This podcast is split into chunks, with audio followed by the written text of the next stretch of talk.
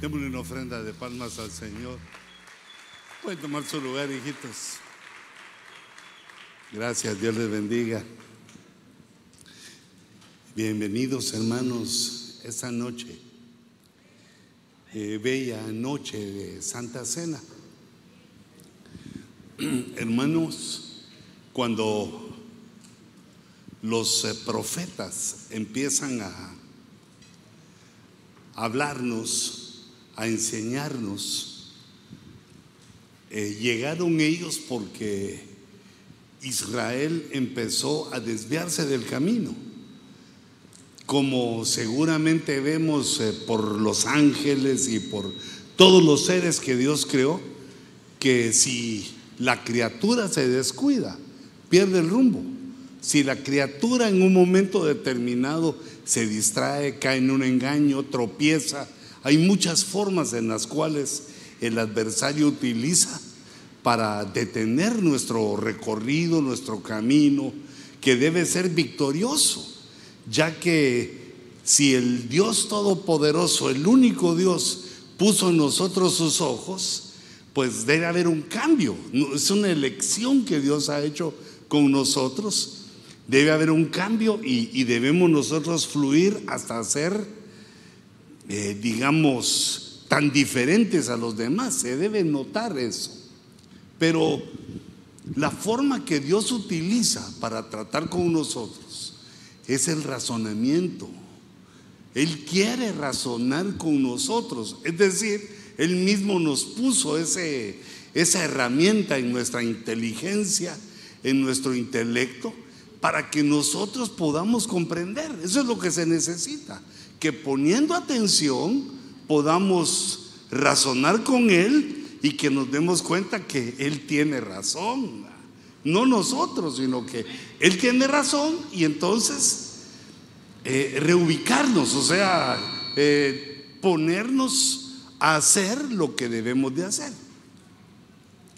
Por ejemplo, digamos, si una persona, cualquiera de nosotros, está en un punto A en su vida, en su vida, está en un punto A y quiere llegar a un punto B, lo que tiene que hacer es, pues, utilizar el entendimiento. ¿Cómo llego al punto que yo quiero llegar? Y ahí, pues, se logra, se logra. Si nosotros pensamos qué es lo que queremos, sabemos llegar al punto al cual queremos. Lo podemos hacer con nuestro intelecto. Eso es más o menos como le enseñan a uno eh, matemáticas, para llegar del punto A al punto B, pues ¿qué es lo que hay que hacer? Pues el camino más fácil es una línea recta, pero se puede llegar de otros modos, por medio del razonamiento. Pero si yo estoy en el punto A y quiero llegar a un punto eh, mayor, más grande. Entonces ya no utilizo el razonamiento, sino que mi imaginación, esa me puede llevar, como hemos hablado, a buscar soluciones, buscar caminos diferentes. Depende yo a dónde quiera llegar. Pero si lo que yo quiero es de dónde estar, llegar según el propósito de Dios, si lo que yo deseo es alcanzar el propósito de Dios, entonces lo que tengo que hacer es obedecer. Ya no va a mi punto imaginativo, que puede ser que llegue o no. Ya no va a mi punto razonable, que seguro voy a llegar. Sino que nos ponemos ya en las manos del Señor, buscando su propósito, buscando lo que Él quiere para nuestra vida, sin insistir en que nosotros podemos encontrar, eh, digamos, eh, podemos encontrar un mejor camino que el que Él tiene, que podemos hallar un mejor propósito que el que Él tiene preparado para cada uno de nosotros. Y entonces así llega, digamos hermanos, al colmo Dios. Aunque Dios es infinito, la Biblia dice que Dios en un momento se cansa, se cansa de estar insistiendo en lo mismo con nosotros. ¿Por qué? nos dio entendimiento. Digamos, cuando está con el profeta eh, Isaías, le dice, le dice, mirad, decía de mi pueblo que razonemos, que razonen conmigo, ¿Qué daño les he hecho yo? ¿Por qué se han apartado de mí tan profundamente? Que se vuelvan a mí, decirles. Decirles que a unos animales, que el asno conoce el pesebre del Señor, el buey sabe dónde eh, eh, y quién lo alimenta. ¿Cómo es que vosotros los humanos, teniendo entendimiento, superando ampliamente a esas bestias, no tengan la gratitud, no, quieran hallar el, el, camino, el propósito. Como quien dice, el asno lo puede encontrar, el buey lo puede encontrar y ustedes no lo encuentran. ¿Cómo es posible eso? Y entonces en el último profeta del Antiguo Testamento, el profeta Malaquías, e, esa palabra, ese nombre Malaquías quiere decir mi mensajero. No, no quiere decir mala onda, porque mala, Malaquías, malaquerías, sino que quiere decir en hebreo mi mensajero. A este Dios lo envía porque quiere hacer razonar a Israel. Pero Dios entiende, hermano, que nosotros como humanos, pues nos confundimos. Nos confundimos, eh, nos equivocamos, tropezamos, pero constantemente Él quiere, eh, digamos, regresarnos al propósito de Él. Si no alcanzamos el propósito, pues nos quedamos sin grandes victorias. Pero ¿cómo empieza Dios entonces a tratar a Malaquías? Para confrontar al pueblo, para confrontar a los creyentes. Recordate que el evangelio, hijitos, con todo mi corazón les digo, no es no es como uno quiere. No es de que a uno lo estén apapachando, aunque eso es sabroso, ¿verdad? pero uno tiene para que lo apapachen, eh, si es soltero, a su mamá, y si es casado, pues a nadie, no, no, a la esposa. Pero digamos ya en la vida real tenemos que encontrar el camino porque, si, como les he dicho, si no, no, alcanzamos el propósito y nos volvemos caprichosos. Aquí te estoy viendo, pero como el pesito estoy tocando hasta donde llego, porque apóstol caído no, no, no queremos, reprendemos. Entonces, hermanos, lo primero, eh, digamos, menciona, le menciona siete cosas a Israel razonando que bien nos viene a nosotros también eh, razonar, razonar como lo hicieron eh, los hebreos abusivamente razonaron con Dios, pero Dios el primer punto que les toca es el amor. Porque cuando el amor empieza a descender, ese es el peligro del amor. El amor no desaparece porque Dios es amor. El amor es una energía poderosa, potente, infinita, que no se acaba. Uno cree que se acaba, pero no se acaba. Ahí queda latente y vuelve a surgir. El amor es de Dios y Dios es amor. Entonces, eh, eh, digamos, como no se termina, porque es eh, energía divina, que no se acabe el amor, pero puede descender eh, de nivel, puede ir bajando. Eso ocurre eh, entre hermanos, ya ves que entre hermanos se mató Caín a Abel, pero ocurre también entre casados. Y ocurre también entre Dios y el hombre. Porque al hombre se le olvida, bueno, a Dios no, pero al hombre se le olvida. Entonces lo primero que hace este mensajero, mi mensajero, dice, envío mi mensajero para que mi pueblo razone conmigo. Y entonces llega el profeta y le dice a los hebreos, así dice Jehová. Pero mejor se los leo. Trajimos Biblia. En el verso 2 del capítulo 1 dice, le dice Dios, Malaquías es el último libro del Antiguo Testamento, o sea que está antes de Mateo.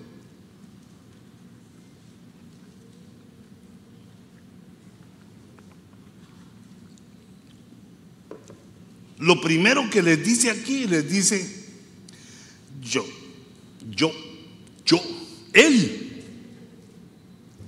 yo os he amado. Yo os he amado, dice Jehová. Pero vosotros decís, ¿en qué nos has amado? Y, esta, esta disminución del nivel de amor es porque en nuestra debilidad nosotros queremos que Dios haga lo que nuestra voluntad desea.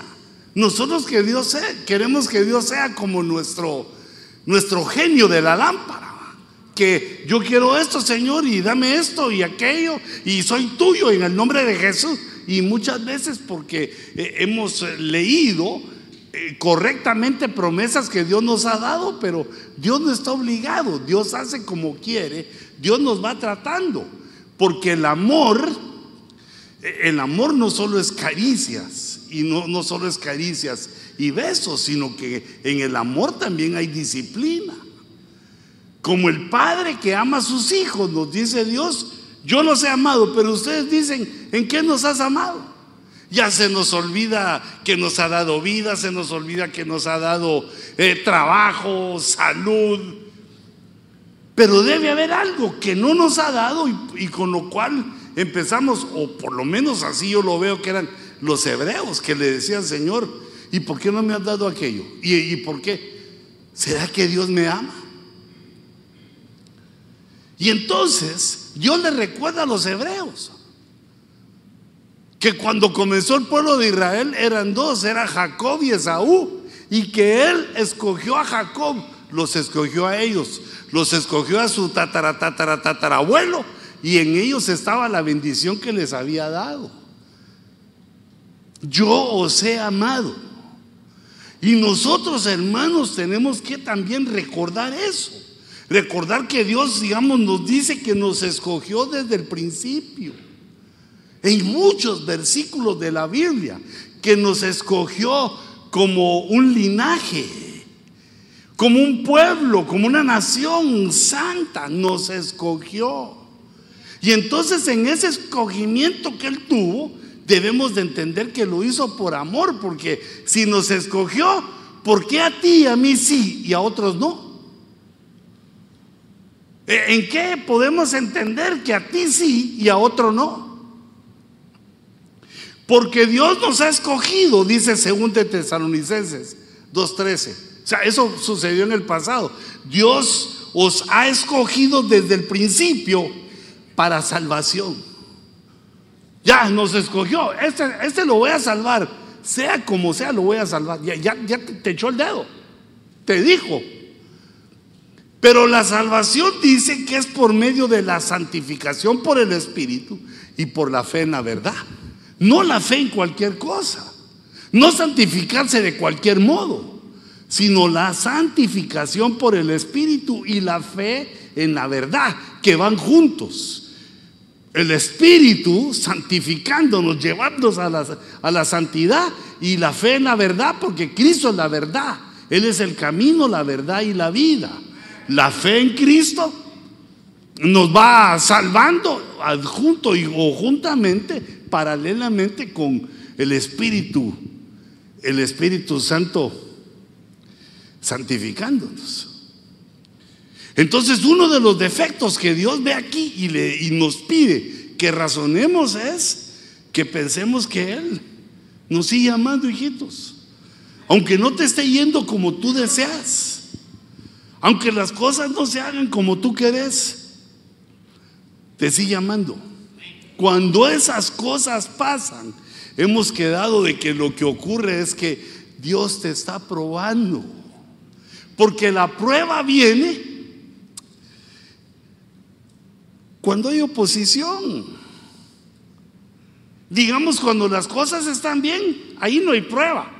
Ahí todos nos amamos, estamos felices, aleluya, no hay problema. Cuando el problema viene, cuando viene la lucha, cuando viene la duda, cuando viene eh, la, malicia, el pensamiento malo, o, viene la murmuración o la mentira, el engaño. Ahí es cuando somos probados nosotros. Y entonces lo primero es en el amor. Si el amor de Dios empieza a, descender en su nivel, eh, se arruina todo, porque eh, en base a la fuerza del amor es que nos sostenemos. Pero hay otra pregunta.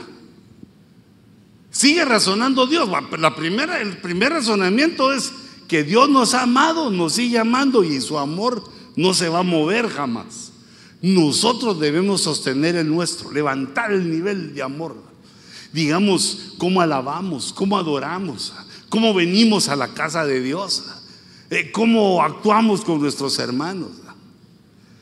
De, la manera que nos comportamos es que Dios ve si lo amamos o no, porque dice la Biblia, si alguno dice que ama a Dios y no ama a su hermano, está en tinieblas, no ve, no, no, no logra ver, anda choco, ciego. Eh, entonces, pero fíjate, avancemos un poquito porque, eh, digamos, mi petición eh, a tu corazón es que te hagas la prueba también del razonamiento. ¿Cómo está tu nivel de amor? Vea que eso también pasa en, el amor de los esposos. Un día, mi amor, te prometo, te amo, I love por ti yo muero. Y al día siguiente le está diciendo que, pues, si quiere que se divorcie. Se baja el nivel de amor lo debemos cuidar, pero para eso tenemos razonamiento, para entender que Dios nos sigue amando y también la esposa nos sigue amando. Bravita se puso, pero eso se compone.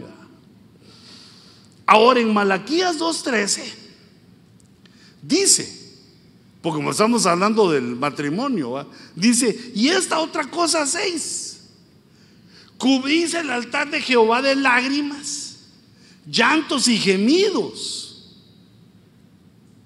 ¿Por qué? Porque Él ya no mira la ofrenda, ni la acepta con agrado de vuestra mano. Fíjate, sentían que Dios ya no les estaba aceptando la ofrenda. Sentían que Dios estaba rechazando su ofrenda. Y vosotros decís, ¿por qué? ¿Por qué, oh Jehová? rechazas nuestra ofrenda. Y dice, porque Jehová ha sido testigo entre tú y la mujer de tu juventud, contra la cual has obrado deslealmente, aunque ella es tu compañera y la mujer de tu pacto. Mira qué cosas tan lindas le dicen a la esposa de uno, la mujer de la juventud, la, mejor del, la mujer del pacto, lo mejor del pacto, bueno, también, ¿verdad? pero la mujer del pacto, la mujer de la juventud y la compañera, compañera, la que acompaña, la que está ahí, la que nos agrada, la que nos hace reír y llorar. No, reír, solo reír, aleluya. Pero entonces fíjate esto, que Dios se mete entre la relación de un hombre y su esposa. Claro, de un hombre convertido. Se mete. Y no, no, no lo deja en paz porque te, das cuenta que ya no es algo que el ministro quiera, que el ministro busque o que alguien pues diga, ustedes solo piensan en restaurar. No, es que es Dios el que dice, mira, ya tus ofrendas, ya no las miro con agrado, dejo que las eches al alfolí, porque te das cuenta que Dios no nos necesita, porque Él puede abrirte, tiene millones de métodos para proveernos y proveer a la iglesia. Cuando Dios rechaza la ofrenda es que se está enojando, porque la ofrenda es parte de la honra que uno le da a Dios. Digamos a su padre. Cuando tu padre o cuando tú buscas a tu padre, te he dicho, llévale un regalo. Eh, pero no le compres calcetines porque ya tiene muchos. Mejor dale dinero, dale de lo que Dios te da. Compartíselo a tus padres, al padre o a la madre. Porque cuando uno le da, no es porque sean mantenidos. Es posible que tal vez no lo necesiten, pero tú le das un regalo. Porque el regalo, o digamos la ofrenda, honra. Un regalo le estás diciendo, te honro. Eh, mira, me hago yo un esfuerzo por darte a ti. No importa si tenés o no. Er-, eres mi padre o eres mi madre, te reconozco. La ofrenda es dar, pero eso es lo humano. Ahora delante de Dios, el humano siempre necesita, pero Dios no. Dios empieza a, desechar las ofrendas porque baja el nivel de amor también con la esposa. No lo debemos permitir, hijitos. Eh, me dijo una persona que eso podía ser hipocresía. Hermano, es que eso es hipócrita porque no siento ahí decirle nada. No, es que aquí no es de sentir. Mira, si fuera de sentir nos empobrecemos porque a nadie siente ir a trabajar en la mañana, más si es bien temprano que hay que levantarse. Sí, si le preguntas a todos, eh, hermano, ¿usted siente ir a trabajar el lunes? No, dice, y si se queda, le preguntas el martes, te no, te vuelve a decir, porque es que no, no, son, no son, hay veces que se siente y hay veces que no. Por eso es que la orden de Dios es que el marido ame a su mujer y que la mujer respete a su marido. Dos cosas le piden a la mujer, que respete a su marido y que se sujete a su marido. Ay, no siento, va a decir ella, pues hijita, aunque no sintas. Mm. Hasta con doble amén me selló ahí el hermano, porque, pero, pero date cuenta que si no, si no, las ofrendas ya no son agradables. E, esa es la siguiente pregunta, razonemos, Señor, pero ¿por qué ya no recibís? Dice, ustedes están llorando. Que mira que dice, dice, llenáis el altar, cubrís el altar de Jehová de lágrimas, llantos y gemidos. Pero no es de gozo, no es que están danzando o arrepintiéndose, porque tiene el sentir que ya no reciben su ofrenda. ¿Por qué, oh Jehová? Porque hay que mantener la relación candente con nuestra esposa o, con el cónyuge. Ay, pero hermano, él no quiere, pero, o, ella no quiere, no importa, pero tú sí, porque tú sos la que está siguiendo el propósito. Tú sos la que seguís el propósito. O tú eres, hermano, el que sigue el propósito de Dios. Puede ser que nuestro cónyuge no esté de acuerdo, no quiera, qué sé yo. Por eso, hijita, tú que estás soltera, abrí bien los ojos. Para que no llores después. No cubras el altar de lágrimas después.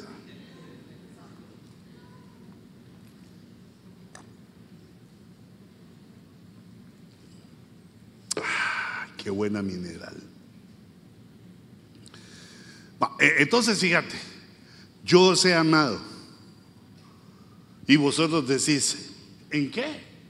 Yo ya no quiero recibir tus ofrendas. Razonemos, pero ¿por qué? por la situación que tenés con tu mujer. Hermano, un hombre no puede decidir dejar a su mujer por cualquier cosa. Que le salió un barro, que le salió un...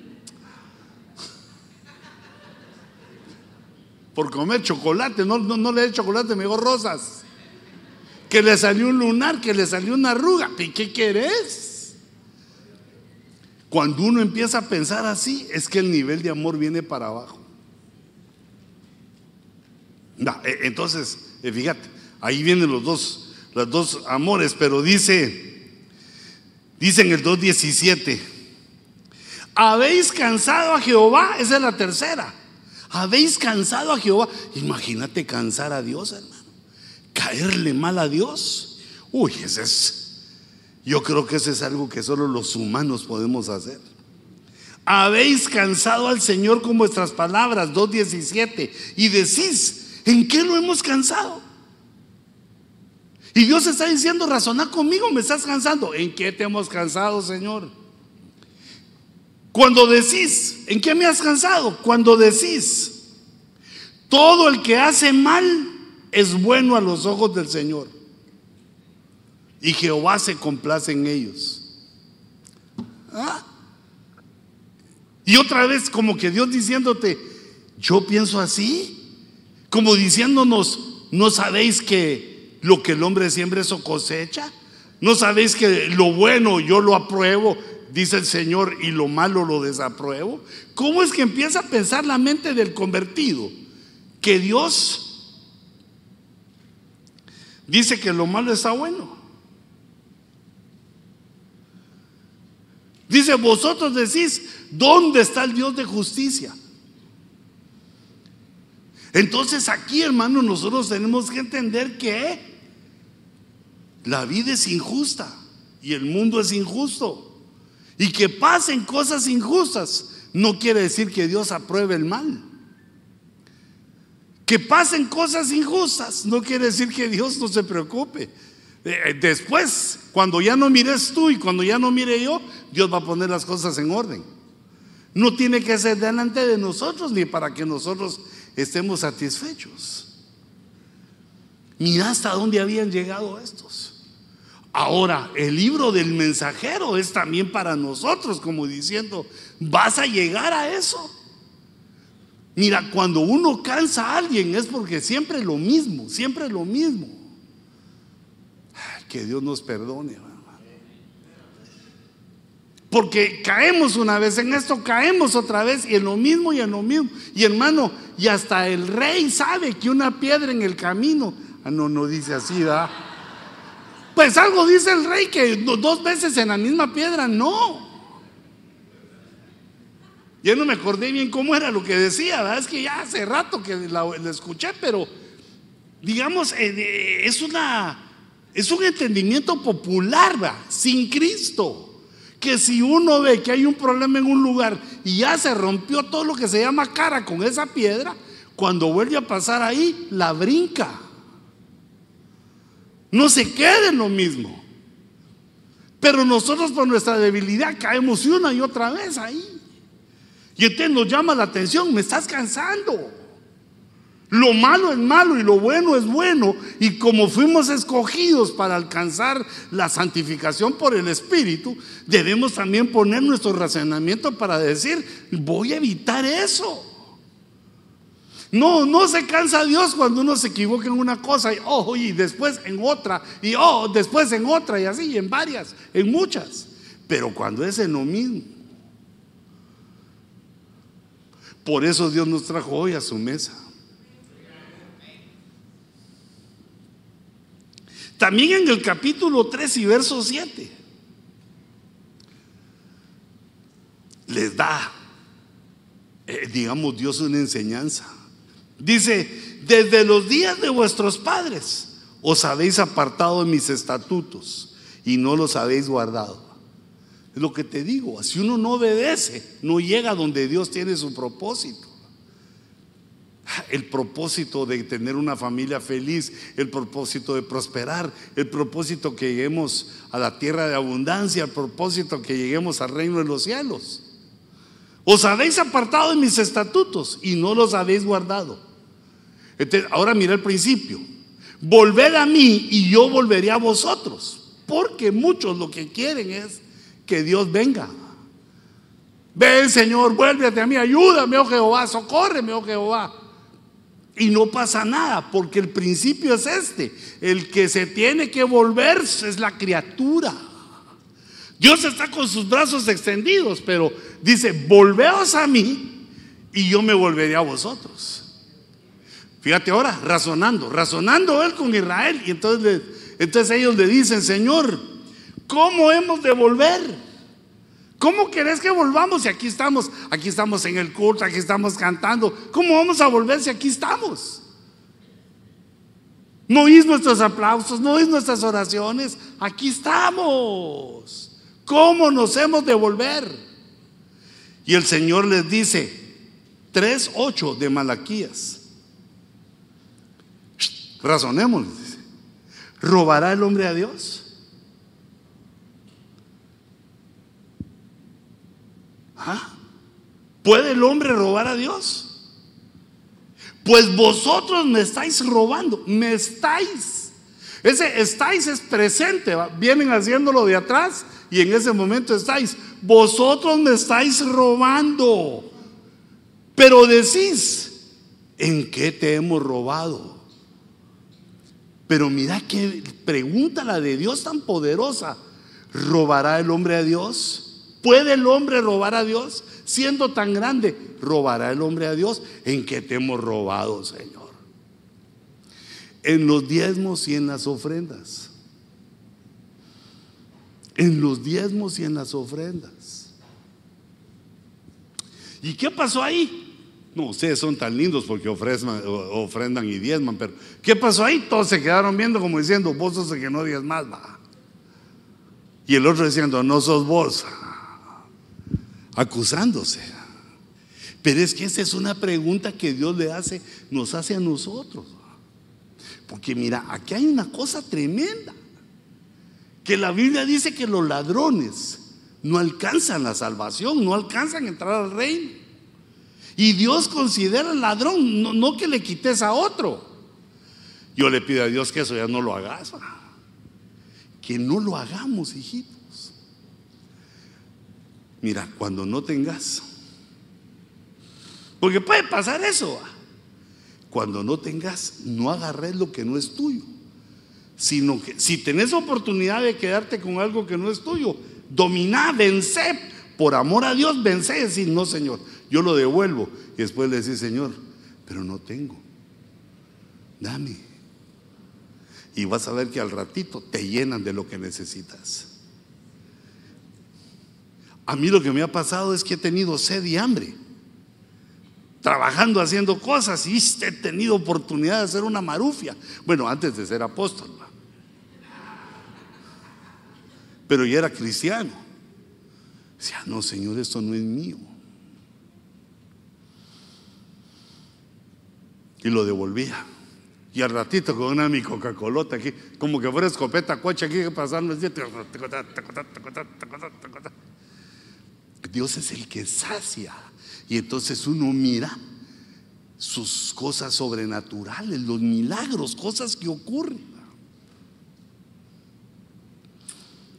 Mira, así como, así como las cosas que, que ocurren eh, en la construcción de, digamos, cuento un hermano, esa me la pasó el Dani, va, porque hoy llamando a Dani me dijo, ¿cómo va?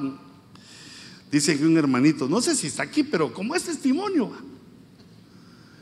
Dice, hermano, yo cuando empecé a llegar allá a trabajar en la iglesia, ah, estábamos votando de todo. hermano me empezó a salir un montón de trabajo, pero un montón, y ella no me daba basto. Yo trabajaba en la mañana, eh, perdón, trabajaba en la mañana, me iba en la tarde a trabajar en la iglesia y al día siguiente un montón de trabajo. Y entonces, hermano, me tuve que dedicar a ese montón de trabajo porque es que me mandó Dios el trabajo. Me tuve que dedicar a él y entonces ya no pude llegar en la tarde a la iglesia. Y ni sabe qué pasó. Me dejaron de llamar para más trabajo. Y yo oyendo aquel testimonio de un hermano que yo digo que no es tan maduro como, como tú, que no tiene tanto tiempo como tú. Y digo, es que Dios se manifiesta, le, habla a uno al entendimiento. Ahora mira, trabajar en la iglesia no es obligatorio. No es obligatorio, pero ¿sabes qué? Pero tampoco hablar mal, va. No andarle hablando a los otros usted de bruto ahí, va. Mire ese gordo de apóstol, no hace nada, va solo ahí. Mm. Ni modo, porque si hago algo te quedas sin apóstol. Mira, hay que ser sabios. Dura cosa les dar patadas al aguijón. Pero el aguijón en ese verso de la Biblia es la iglesia. A la persona que vos mires haciendo ese error, ubicala, hombre. Porque eso es lo que sale del corazón del hombre, ¿va?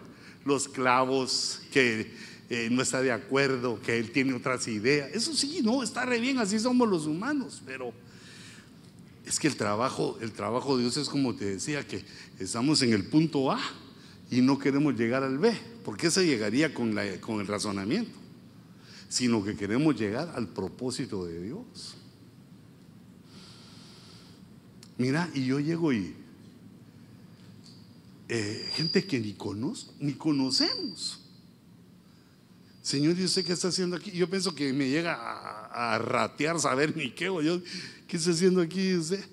No, pues yo, alguien me dijo que aquí había trabajo. Aquí es iglesia, ¿va?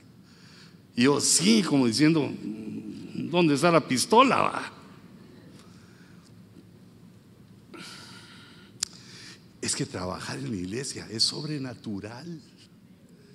Es algo sobrenatural. Pero yo creo que me estoy desviando. Porque quedamos que robará el hombre a Dios. No robemos a Dios.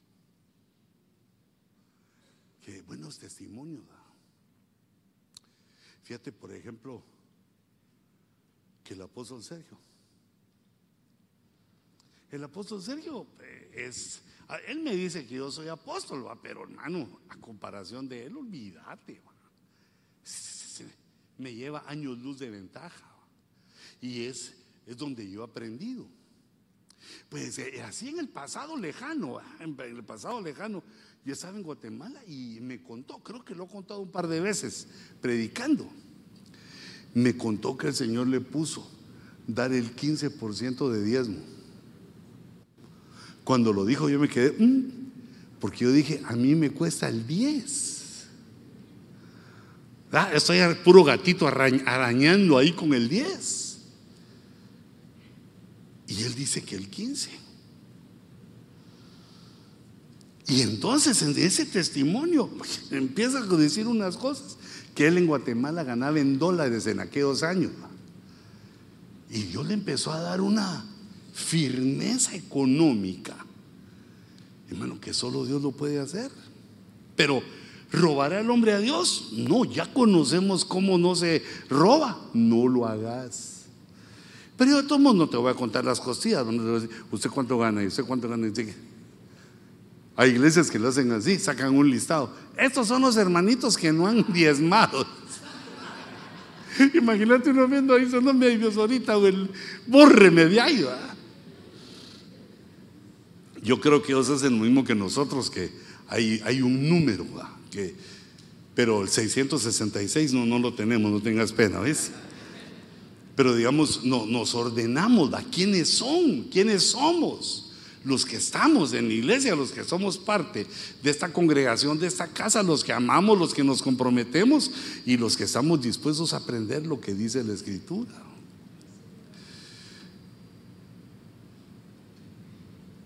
Hace poquito me pasó con un hermano. En problemas económicos, en problemas, pero no de aquí, sino de, Guate. Y entonces me dijo, vos mira, a la primerita, Mira, hay diez más. Es que fíjate que, ah, no, no, aquí no hay fíjate qué. La de, vos ya sos un, y lo peor es que el viejo en el Evangelio. Voy a le ves al Señor como un millón de dólares. ¿En qué me dice? Mira, igual que esto, pues en los diezmos y en las ofrendas que no has dado. Va, pero entonces fíjate, sigue el razonamiento con Dios. Volvete a mí. ¿Y cómo me voy a volver, Señor? ¿Robará el hombre a Dios? Una de las cosas como uno se vuelve, ahí no lo explica, que se pone uno en orden, se pone uno a cuentas con Él. Las cosas en la iglesia son con Él. Mira en el verso 13, Malaquías 3:13. Aquí ya viene algo de lo que te estaba hablando. Dice, vuestras palabras han sido duras contra mí. Mira, hay palabras que lo cansan. Cuando el hombre dice lo malo es bueno y lo bueno es malo. Pero aquí dice, vuestras palabras han sido duras contra mí, dice Jehová. Pero decís, ¿qué hemos hablado contra ti? Y dice el verso 14, habéis dicho, en vano es servir a Dios. Mira ese pensamiento que tenían los que llegaban al culto. Los que estaban ahí en la iglesia y que pretendían, querían obtener más de Dios, y Dios les empieza a decir, razona conmigo. ¿Acaso yo no lo sé? ¿Acaso yo no te oigo? Yo no sé lo que hay en tu corazón. ¿Acaso yo no sé lo que hay en tu mente? Razona conmigo. ¿Por qué tus palabras han sido duras? ¿Por qué decís que es en vano servir a Dios? Que no hay recompensa en servir a Dios. Que no hay propósito, no hay motivo. Mira, ¿qué otra cosa dice? Dice, dicen, ¿qué provecho hay en que guardemos sus ordenanzas y en que andemos de duelo delante del Señor de los ejércitos? Pero eso no lo había pedido Dios.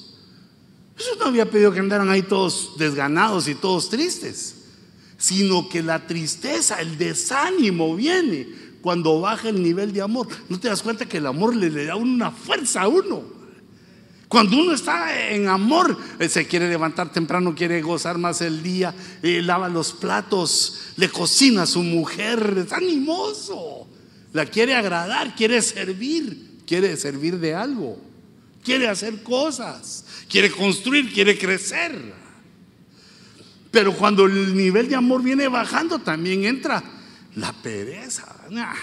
dejémoslo así. Hagámoslo solo así. Es en vano servir a Dios. Hijito, no, razona conmigo. Si una persona de la tierra te contrata y te da un sueldo y te paga porque trabajes, un humano, ¿cómo Dios no va a darte lo correcto, lo adecuado por tu servicio? ¿Cómo Dios va a dejarte sin la recompensa por el servicio?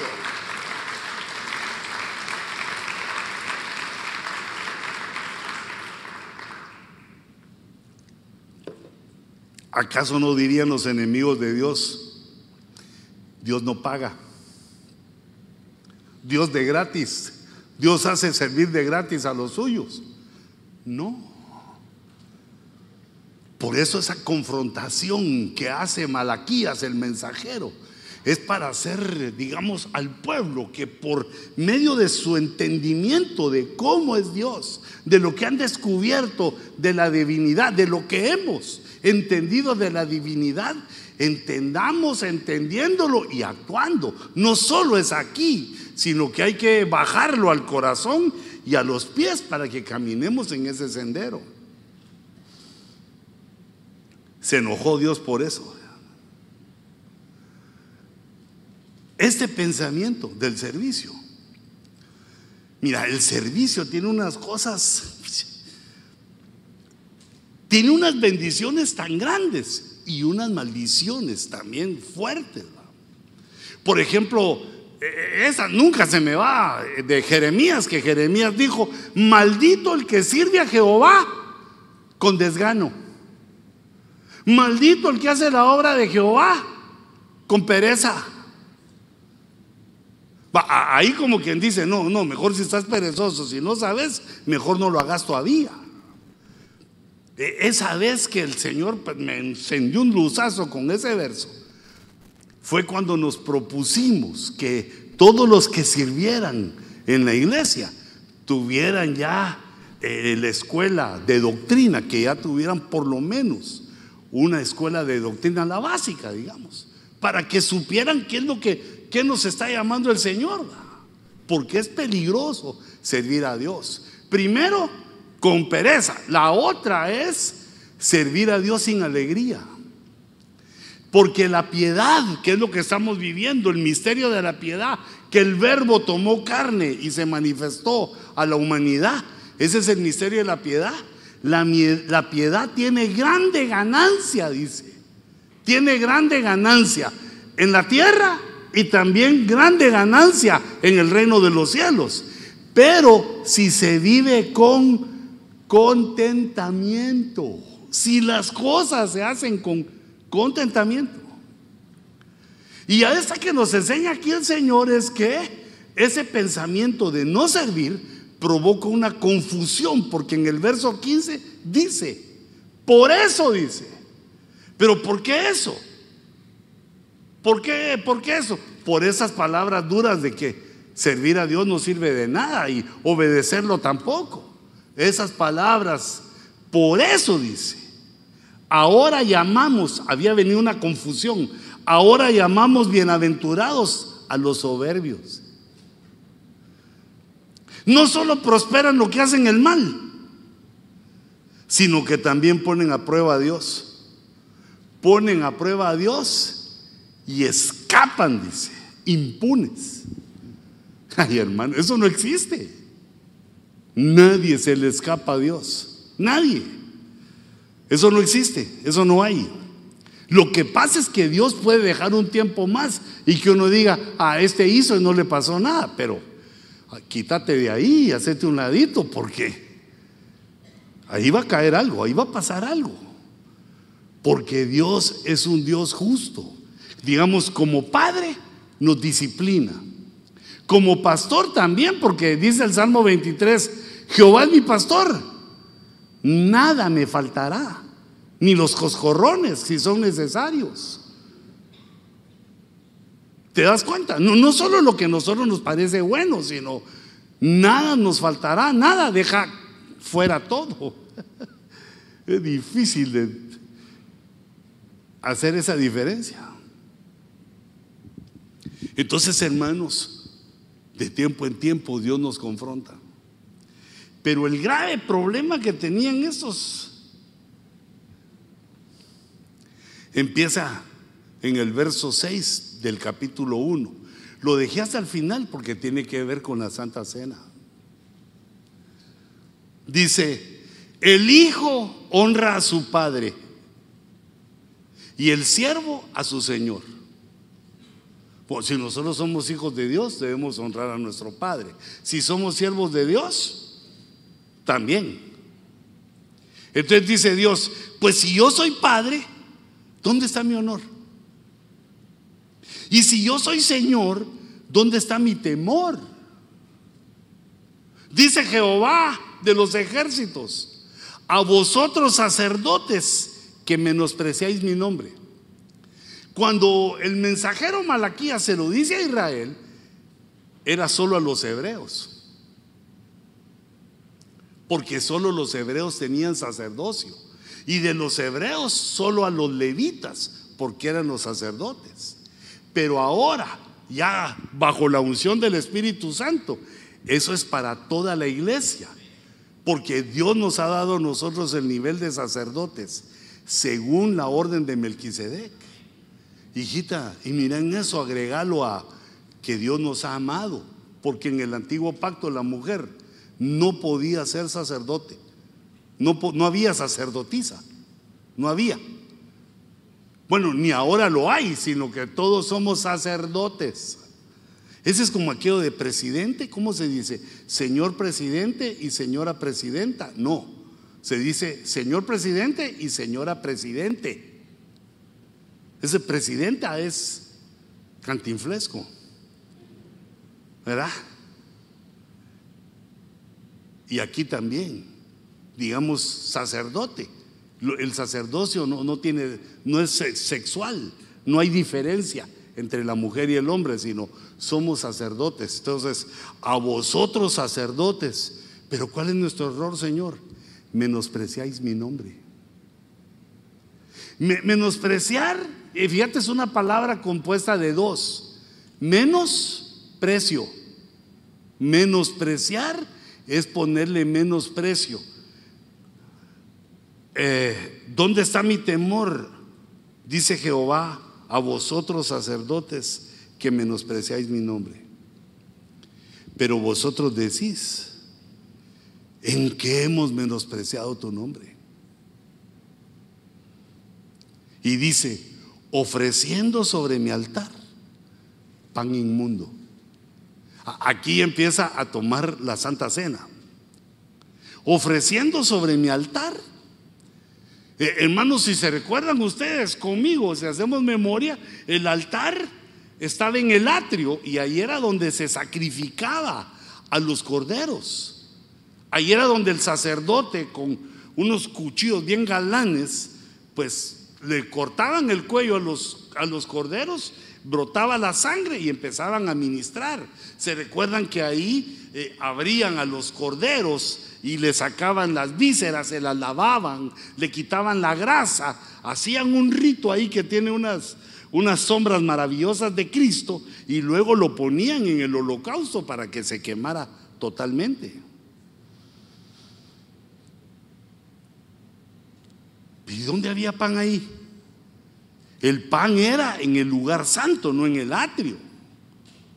Llevaban pan inmundo, quiere decir pan con levadura. La levadura tipifica el pecado del hombre. Es decir, que hacían el sacrificio como Dios no había dicho. En el altar debía haber solo sangre, el cordero que se ofrecía a Dios y el sacrificio sangriento, que era el sustituto, que era como Dios sustituía mientras venía aquel cordero glorioso, el cordero de Dios, que es nuestro Señor Jesucristo, iba a pagar todo. Mientras llegaba el momento que el Señor pagara eso, se pagaba por medio de los corderitos. Pero dice, ustedes hacen lo que se les da la gana, ustedes llevan pan a mi altar. El altar debe ser sangriento. En el altar no van eh, oro, no, no, no van, no, ahí va la sangre. ¿Te das cuenta? Tiene que haber aquí un orden, el orden establecido de Dios, porque Dios es el que pide como Él quiere las ofrendas. Ay, pues Señor, yo aunque sea así la voy a hacer, recíbeme en el nombre de Jesús. No, Dios es un Dios de orden. Y por eso quiere que aprendamos y que nosotros vayamos actuando así. ¿Cómo se menosprecia a Dios? Cuando hacemos los sacrificios como nosotros queremos. El pan los sacerdotes lo llevaban al lugar santo y había una mesa que se llamaba la mesa de los panes de la presencia. Era uno de los nombres. Y esos panes estaban ahí, eran dos hileras de seis panes que eran como hojaldres, no eran como los panes que nosotros conocemos, sino que eran como hojaldres, dice. Eran sin levadura, no se inflaban, eran sin levadura y ponían seis y seis. 66 como los libros de la Biblia, o 6 más 6, 12, el gobierno de Dios, ahí dando un mensaje y estaban iluminados por la menorá la menorá fluía con aceite, como diciendo, la luz del Espíritu Santo alumbraba los panes, porque los panes significaban entonces el alimento sacerdotal. Primero se ofrecían a Dios y luego los sacerdotes se lo comían. Lo alimentaban. Solo David rompió eso, que era tanto el hambre que se estaba muriendo de hambre y comió de esos panes. Pero eh, fíjate, eso era solo para los sacerdotes. En tiempo de, que no hubiera hambre, todos la comían. Eh, eh, solo los sacerdotes lo comían. Entonces el pan, el pan tipifica el alimento espiritual, la palabra. Tipifica la palabra, no solo que Dios nos habla y nos alimenta, sino también la palabra que nosotros decimos. Porque dice Isaías 58, dice que comparte tu pan con el hambriento. Pero no es ese pan, sino que es lo que uno dice, lo que uno habla. Los otros lo oyen y, el oído lo agarra, los mete a la mente de los otros y los bendice o, los mm, contamina, para no decir duro. O los bendecís o los contaminás es el pan fuera de lugar. Habéis menospreciado mi nombre, pero ¿en qué hemos menospreciado tu nombre? nuestro Dios es, de, delicado. Con lo que hablamos, con lo que decimos. Estoy leyendo Malaquías 1.7 y dice, y vosotros decís, ¿en qué te hemos deshonrado? Fíjate todas estas preguntas. Todas estas preguntas que dice, la primera, ¿en qué hemos menospreciado tu nombre? Ahora, ¿en qué te hemos deshonrado? Y el Señor le dice, razonemos, en que decís, la mesa del Señor es despreciable. Pero no, no lo decían, digamos, de palabras, sino con sus actitudes. Vosotros, pero vosotros lo profanáis cuando decís, la mesa del Señor es inmunda. Fíjate, tres cosas que ellos decían en su corazón, en su mente. Que la mesa del Señor es despreciable, que tiene poco precio. Despreciable, el precio. Le habían quitado Dios el precio, el valor. Primero. Y luego dicen, decían, la mesa del Señor es inmunda. Y su fruto, su alimento, despreciable. Y la cuarta, verso 13, también decís, hay que fastidio y con indiferencia la despreciáis. Eh, entonces, hermanos, aquí el desprecio es la indiferencia. Y, uno no se da cuenta. Por eso es que Dios nos llama la atención. Mira, un poquito de indiferencia, pero así poquito, va a regular tanteado. ¿ah? Un, un poquito de indiferencia, uno con su esposa, para que se emocione, ¿va? para que vea que no lo tiene a uno así tan destartalado. Pero solo un poquito, inmediatamente después hay que volvérsele a tirar a la señora, sin lastimarla, solo así. Pero a Dios, ser indiferentes con Dios, ser fríos con Dios. Por eso te das cuenta que nos ha llamado Dios a una bendición tan grande en la iglesia.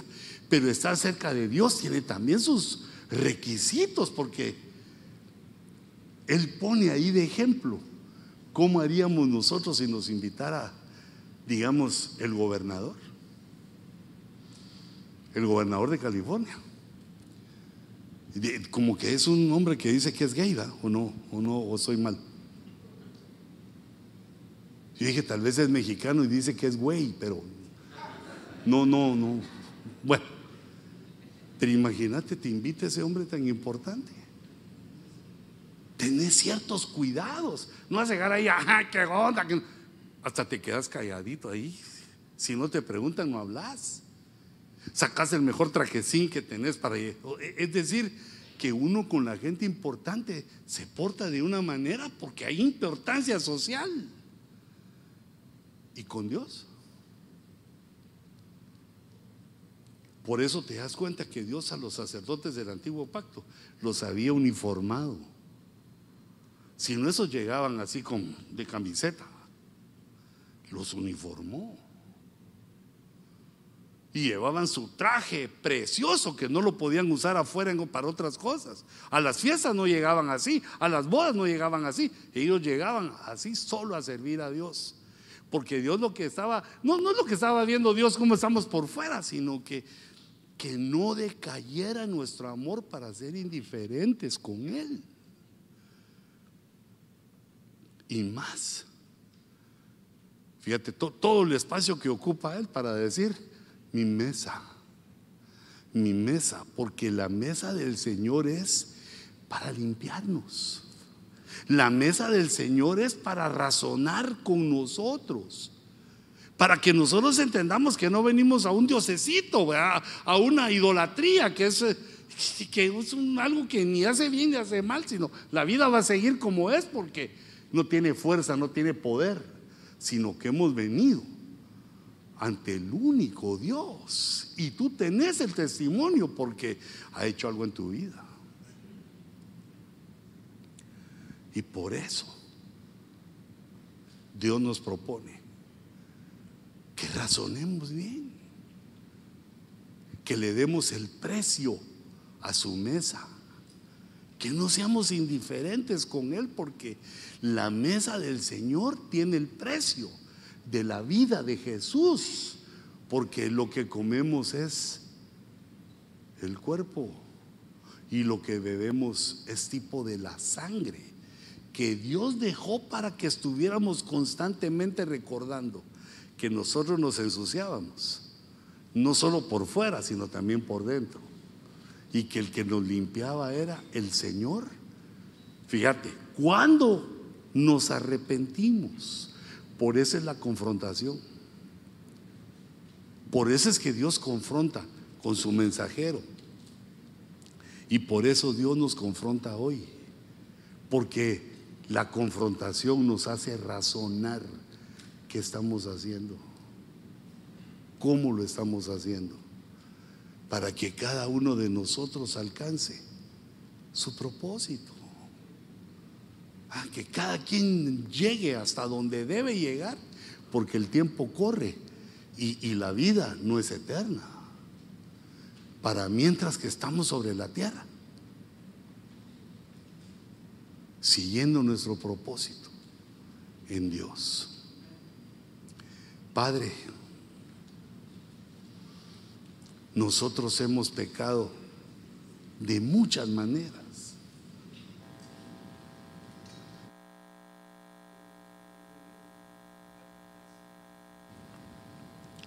Reconociendo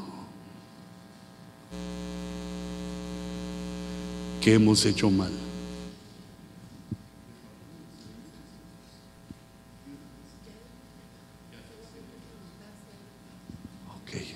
Si alguien falta de los elementos del pan y del vino o la copa, por favor levante su manita. Pero ya los tenés ahí, hijito, porque te los dieron a la entrada. Entonces, ¿sabes qué? Cerrar tus ojitos conmigo para decirle, Señor, perdóname. Señor, por favor, envíanos un espíritu de arrepentimiento, porque hemos pecado gravemente todos, te hemos ofendido, hemos estado como el pueblo de Israel. Ay Señor, pero tú nos has traído para confrontarnos. Para que razonemos contigo.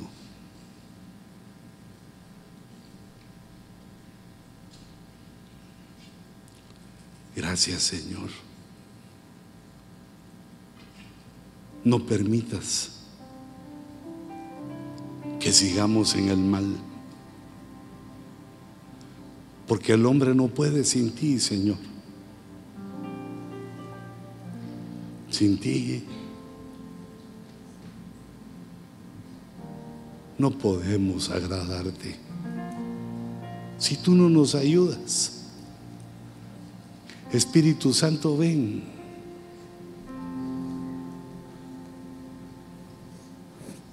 Ven sobre nosotros.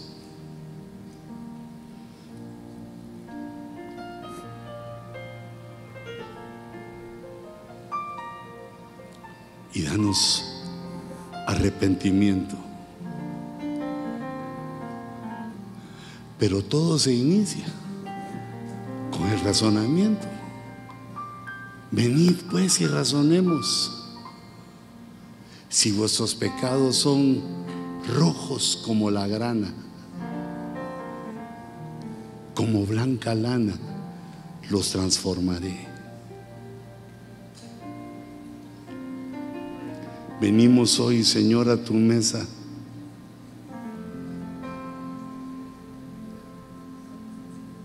con pan santo, con copa santa. Venimos, Señor, con nuestra ofrenda viva, nuestra ofrenda que somos nosotros.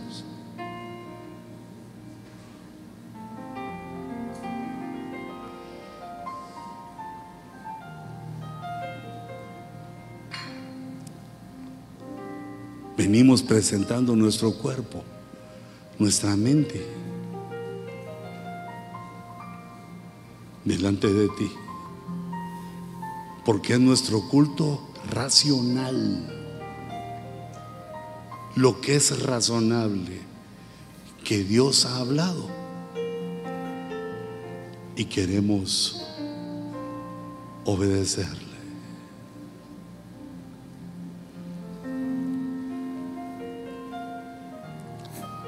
Aprovechemos esos minutos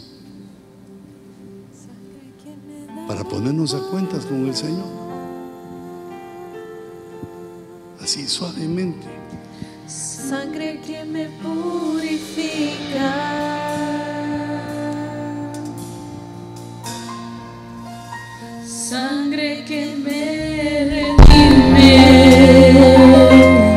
Preciosa sangre, la sangre de Jesús. Pero con tus ojitos cerrados. Cantémosle. Sangre que me da la paz.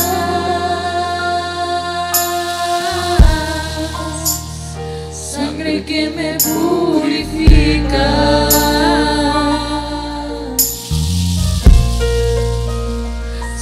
Sangre que me redime. Preciosa sangre, la sangre de Jesús. Sangre que me da la paz.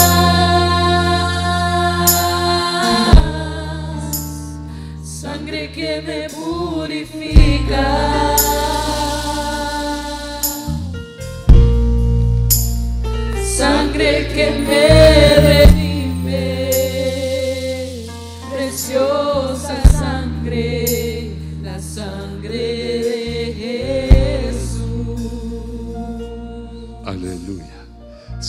Nosotros queremos honrarte con nuestra vida. Nosotros decimos que la mesa de Jehová es poderosa y majestuosa. Es la que quita toda mancha de nuestra vestidura.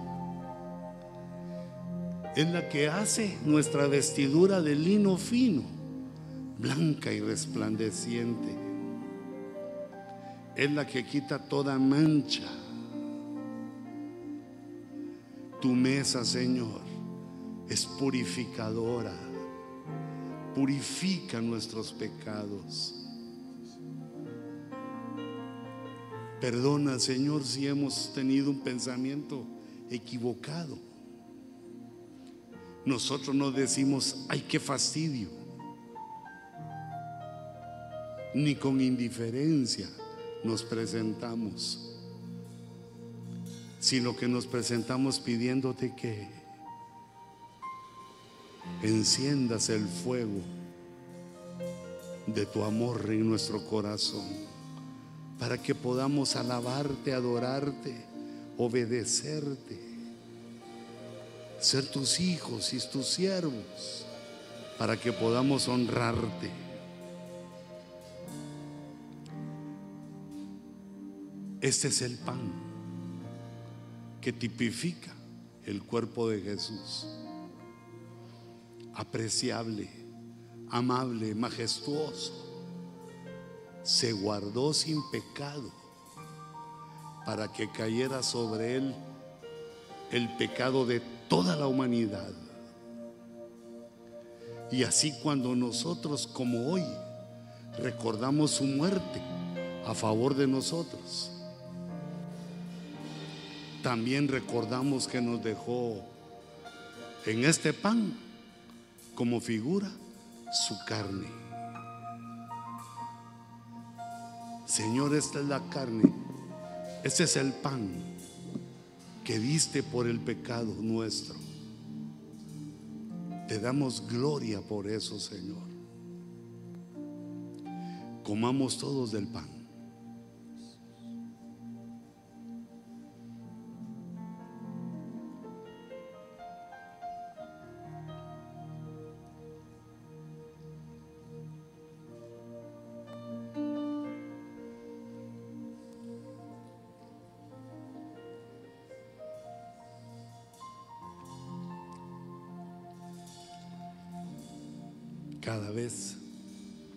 Comáis el pan, mi muerte recordáis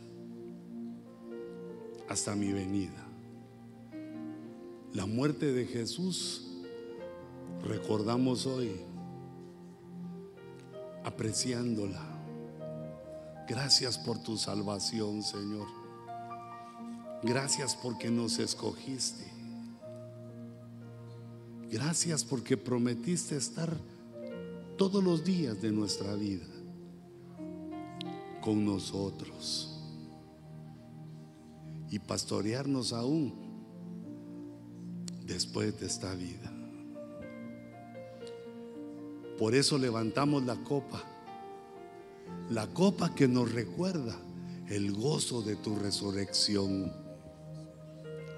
Así como los discípulos lloramos tu sufrimiento en la cruz, también nos gozamos por el gozo de haber vencido a la muerte, por el gozo de que nuestro Dios, que nuestro Señor Jesús venció a la muerte. Levantamos la copa, Señor, recordando tus hazañas, recordando la batalla en la cual derrotaste para siempre al mal. Danos un espíritu de arrepentimiento y ayúdanos, Señor. En el nombre de Jesús, bebamos la copa todos.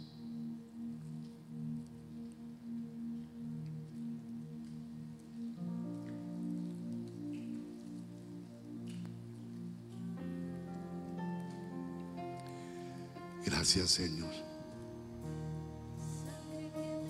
Gracias. Un momentito más con tus hijitos, tus ojitos cerrados. Sangre que me redime, preciosa sangre, la sangre de Jesús.